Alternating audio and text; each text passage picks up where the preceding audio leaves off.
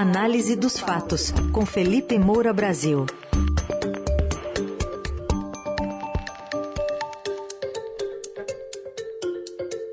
Hoje com a análise de um sequestro, sequestro do 7 de setembro por Jair Bolsonaro. Felipe, bom dia. Salve, salve, Raizen, Carol, equipe da Dourada FM, melhores ouvintes. É um prazer falar com vocês sobre o que de mais importante aconteceu no 7 de setembro, que foi a classificação do Flamengo para a final da Libertadores. Ah, tá certo. Um bom ponto de vista, né? O Bolsonaro foi vaiado, inclusive, lá, né? Em, em alguns momentos a gente registrou mais cedo. Felipe, Exatamente. bastante coisa para a gente abordar desse 7 de setembro. Bom dia. Talvez a gente possa começar é, justamente sobre esse sequestro né, da data, um bicentenário, uma data que teria a ver muito mais com a história do país, passada e futura, e acabou se tornando um palanque político para um candidato à reeleição. Jair Bolsonaro desmoralizou o próprio slogan dele que fala em Brasil acima de tudo. Ele se colocou acima do Brasil porque para ele não é Brasil, é Bolsonaro acima de tudo. Então, no bicentenário da independência, em que se espera de uma autoridade pública a reverência à pátria, a reflexão sobre a história dos 200 anos de independência, nesse caso, ele ignorou completamente é, esse momento, essa circunstância, tudo aquilo que aconteceu é, para que o Brasil fosse é, independente, o período do Império, depois a proclamação da República, Nada disso apareceu no discurso dele. Ele simplesmente estava interessado em é, dar, espalhar a sua mensagem de campanha, usando, evidentemente, a máquina pública. É claro que isso já está sendo é, judicializado. Você tem ali o artigo 37 é, da Constituição, que fala sobre a impessoalidade nos atos da administração pública, é, que veda a promoção pessoal de autoridades ou servidores. A própria Raquel Dodge, que foi procuradora-geral da República, disse ao jornal Valor Econômico que há elementos é, para a propositura de uma ação de investigação judicial eleitoral, a IGE, né, diretamente no Tribunal é, Superior Eleitoral, uma ação que pode ser proposta por partidos políticos ou candidatos. Agora, é, os tribunais superiores deixaram Jair Bolsonaro esticar essa corda. E agora, com a demonstração de força, é, ele estando na vice-liderança das pesquisas, milhões é, de eleitores, me parece haver uma covardia muito grande para responsabilizá-lo e puni-lo. Já se aventa, inclusive, até a possibilidade de deixar esse julgamento para depois da eleição. E aí, só em caso de derrota dele, é, torná-lo eventualmente inelegível. Mesmo assim, há que se desconfiar é, de que possa haver algum tipo de castigo para esse uso tão descarado da máquina pública e que, obviamente, não interessa aqueles que é, lá estavam para exaltá-lo, é, inclusive em relação à sua performance sexual, não é mesmo? Pois é, a gente tem até aqui o trecho, né? É, o trecho que para muitos seria impublicável, mas enfim, ele falou lá publicamente e os jornais estrangeiros traduziram, alguns traduziram como infalível, que foi o caso The Guardian, o, La preferiu explicar que, é, que, o que era e o jornal português público disse aqui com uma explicação bem técnica, digamos assim, que é uma, uma palavra de baixo calão para tratar de um homem viril. Mas vamos ouvir a própria voz do puxador de couro Jair Bolsonaro. Podemos fazer várias comparações, até entre as primeiras damas.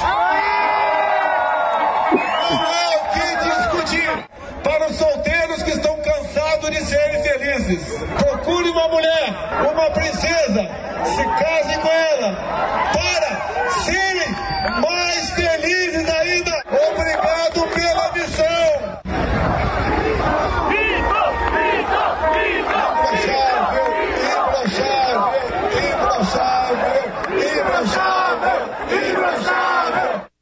Alguma maneira da candidatura, digamos assim, subir, Felipe? Olha, Heisen, é, de, 200 anos depois de Dom Pedro I proclamar independência ou morte, é, Dom Imbrochável I proclamou imbrochável, imbrochável. É um episódio absolutamente grotesco é, da, da nossa história. Você veja que os bolsonaristas, eles posam de conservadores, eles vilipendiam, evidentemente, essa é, tradição de pensamento, iniciada ali no conservadorismo moderno, como se convencionou chamar, é, pelo Edmund Burke, um pensador irlandês, que atuou como parlamentar britânico, é, e essa tradição que teve no Roger Scruton, um filósofo conservador britânico também, é, um dos seus expoentes, e o Scruton falava sobre a questão do patriotismo, é, como o território é fundamental para a ideia de pátria, em, é, em, termos de essa base comum, é ser capaz de unir povos marcados internamente por diferenças religiosas, tribais, familiares. Então, ele escreveu que a lealdade nacional, já coloquei isso num artigo, inclusive falando sobre o patriotismo dos Bolsonaro, foi é, no ano passado, a lealdade nacional coloca diante dos olhos do cidadão como foco de seu sentimento patriótico não uma pessoa ou um grupo, mas um país, definido por um território, pela história, pela cultura e pelas leis que tornaram esse território nosso. Você veja que é, a tradição de pensamento conservador zela pela união, zela é, pela priorização da nação e não pela divisão interna em tribos. É, inclusive, como exemplo de fracasso, Roger Scruton citava a Somália, que nunca desenvolveu o tipo de soberania secular, territorial e legal que torna possível a um país se moldar como um Estado-nação em vez de um agrupamento de tribos e famílias concorrentes. Citava também o exemplo do Paquistão. Nesse artigo eu falei que Jair Bolsonaro, que nunca leu Roger Scruton, é mais propenso a transformar o Brasil em uma Somália ou um Paquistão, incitando ali a sua tribo de reacionários aloprados contra os seus próprios inimigos. É bom a gente lembrar mais uma vez nessa coluna é, Lima Barreto, é, que falou é, que no Império a política tinha alguma grandeza e beleza. Está lá na crônica Política Republicana de 1918. As fórmulas eram mais ou menos respeitadas, os homens tinham elevação moral e muitos que passaram pelas maiores posições morreram pobríssimos, e a sua descendência só tem de fortuna o nome que recebeu. O que havia neles não era ambição de dinheiro, era certamente a de glória e de nome. E, é, e aí ele faz uma crítica à República. A República transformou completamente os nossos costumes administrativos e todos os arrivistas se fizeram políticos para enriquecer. Ele ainda não conhecia a família Bolsonaro com o seu patrimônio imobiliário, é, comprado em boa parte com dinheiro vivo. É, então, essa reverência à história do Império, iniciada em 1822, é, com a, a, a independência do Brasil, é, tudo isso se perdeu no discurso bolsonarista. Em relação a, a essa declaração, a, a esse coro, é essa necessidade do Bolsonaro e dos seus filhos e da sua claque de reafirmar todo o tempo sua masculinidade, sua virilidade, na verdade é um sintoma de insegurança absoluta. Né? Porque é, o sujeito que realmente é, tem ali é, a, a, virilidade, tem é, uma capacidade de conquista, de realização, ele se impõe pelos próprios atos. Ele não precisa ficar é, nessa auto-exaltação é, absolutamente chula. É, e, e, voltando à sua pergunta, hum. É, o Jair Bolsonaro ele falou, evidentemente, muito mais para convertidos. Não quer dizer que as mensagens dele e a repercussão midiática que ele conseguiu é, com todo esse evento é, não possam chegar a mais pessoas e aqueles elementos que ele citou não possam ser sortir efeitos em eleitores que ainda não decidiram votar nele. Mas ele não fez um discurso específico para novos segmentos do eleitorado que ele busca atingir. Ele trouxe aqui no Rio de Janeiro é, dados é, dos indicadores econômicos que melhoraram um pouco nas últimas semanas, queda de desemprego, é, melhora no preço dos combustíveis. É bom lembrar que isso nada tem a ver é, com trocas de Jair Bolsonaro na Petrobras, porque a política de preço permanece a mesma, isso tem a ver com a queda do preço do barril do petróleo no mercado internacional. Então, o Bolsonaro torcia por isso, e agora que isso aconteceu, ele tenta capitalizar como se fosse responsabilidade dele algumas questões da inflação, mas ainda pesa contra ele a alta do preço dos alimentos. E resta ele também só torcer. Existe até uma tendência é, de queda, mas muito lentamente, que não se sabe é, se vai ocorrer a tempo é, de as pessoas sentirem isso e atribuírem ao Bolsonaro e ainda votarem nele. É, ele tem uma rejeição muito grande no eleitorado feminino, até meses atrás conseguiu reduzir isso na parte feminina do eleitorado evangélico, com essa escalação da Michelle Bolsonaro para falar para esse público, mas no restante do eleitorado feminino que tem rejeição à política de armas do Bolsonaro, que tem rejeição a essas hostilidades, ele não consegue é, capitalizar aí esses votos. É, e com esse tipo de atitude, gritando imbrochável, imbrochável, aí que ele não vai conseguir mesmo. Mas ele vai explorar essas imagens é, que ele fez ontem em toda a sua propaganda eleitoral, Raiz. É, e aliás, um governo que critica educação sexual. Verdade. Né? É, Verdade. Não sexualizada nas escolas, impedindo que as crianças tenham acesso a essas informações, até para saber o que, que é né, embroxado. Prega homeschooling, né, o que também inviabiliza a socialização dessas crianças, de meninos e meninas, e dispara essas falas machistas, elogiando a sua suposta virilidade. É, é queria... é cheio de contradições, né? E é. fora o mau gosto de comparar a primeira dama e falar para escolher princesa, parece que ele abriu Sim. ali um concurso é. de beleza. É, tudo isso é prejudicial para conquistar novas eleitoras. Felipe, uma outra questão que está chamando atenção é um discurso, especialmente nas redes, sobre quem está chamando mais gente para esses atos em apoio ao presidente. Inclusive ontem criticando as pesquisas de intenção de voto, né, falando de um data povo. A USP, por exemplo, fez um, uma análise mais criteriosa com fotos, com algoritmos fazendo a contagem de pessoas e é um número muito menor, muito mais inexpressivo do que estão sendo divulgados pelos apoiadores e pela equipe do presidente Bolsonaro. A questão, de novo, passa por essa, é, é, é essa corda que vai de um lado para o outro, para quem chama mais gente, quem está fazendo mais é, as pessoas irem às ruas, ainda que num tempo não tão propício aqui em São Paulo, por exemplo, que choveu.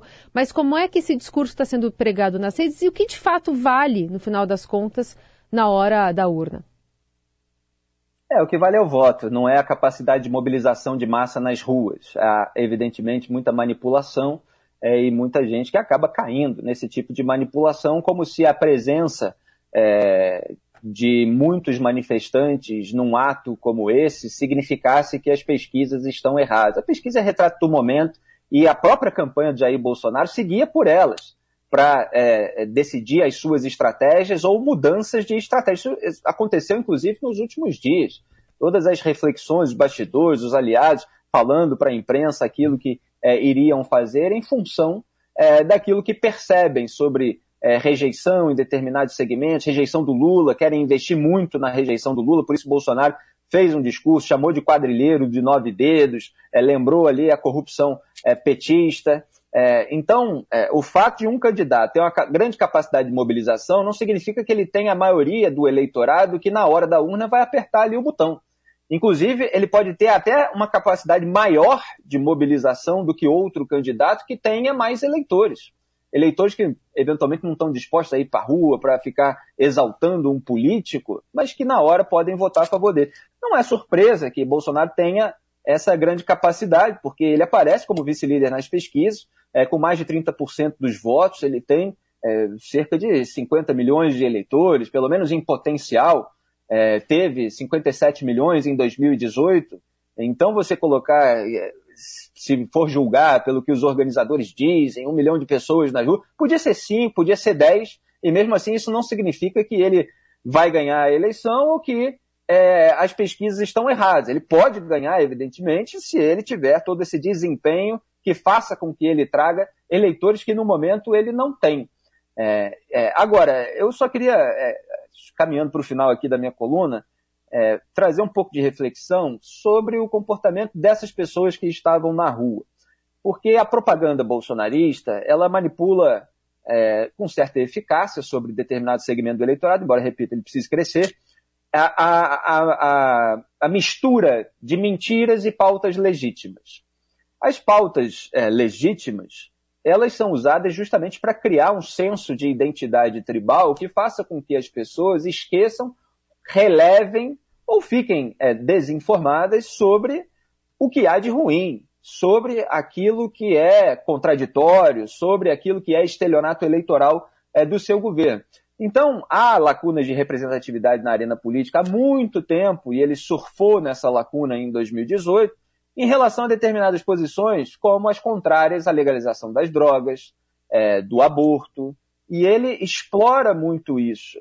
É, você tem do lado da esquerda Marilena Chauí, por exemplo, que é, falou que odeia a classe média, que a classe média é violenta, fascista, é, etc. Então, o Bolsonaro tem uma entrada na classe média que se identifica com essas bandeiras, mesmo é, por uma questão de identidade, porque, no fundo, o que segura a legislação atual é o Congresso Nacional, não é o presidente da República. Uhum. Então, é mais importante deputados e senadores que tenham essas bandeiras, é, e no momento eles não demonstraram é, um interesse em, em, alterar a legislação do que um presidente da República, que precisa encaminhar projetos é, para o Congresso Nacional. É, então ele falou, por exemplo, que combate a corrupção para valer. Isso é mentira, mas ela vem junto com determinadas bandeiras que é, causam esse tipo de identificação. Então é o patriarca da família envolvida com funcionários fantasmas, sabotou a CPI da Lava Toga, embora se volte contra ministros do Supremo, blindou o Dias Toffoli, que paralisava as investigações sobre o Flávio Bolsonaro, indicou um aliado do PT, a PGR, para ser blindado, como está sendo, acabou com a Lava Jato, sancionou restrições à delação premiada, à prisão preventiva, afrouxou a lei de improbidade administrativa e usa as alterações que patrocinou no próprio processo de que é alvo em relação à funcionária fantasma Val do Açaí, que ele manteve durante 15 anos, sendo caseira dele na casa, na casa de veraneio, interferiu na Polícia Federal para que fossem trocados, e foram, os delegados que atingiram os interesses do bolsonarismo, permitiu aquela farra no Ministério da Educação, no Meio Ambiente, além do orçamento secreto, 16 bilhões e meio de reais nesse ano, 19 bilhões é, de reais para o ano que vem, que é compra de apoio parlamentar, sem equidade, sem transparência, tudo isso é relevado por um monte de gente é, que se sente parte daquele grupo e tem uma ojeriza a tudo aquilo de ruim que a esquerda fez. Então é preciso compreender também esse fenômeno é, e expor aquilo que eles omitem. Aí está Felipe Moura Brasil, diariamente aqui no Jornal Eldorado. E a coluna já já estará no radioeldorado.com.br e nas plataformas de áudio também. Obrigado, Felipe. Até amanhã. Muito obrigado a todos e saudações rubro-negras. Tchau.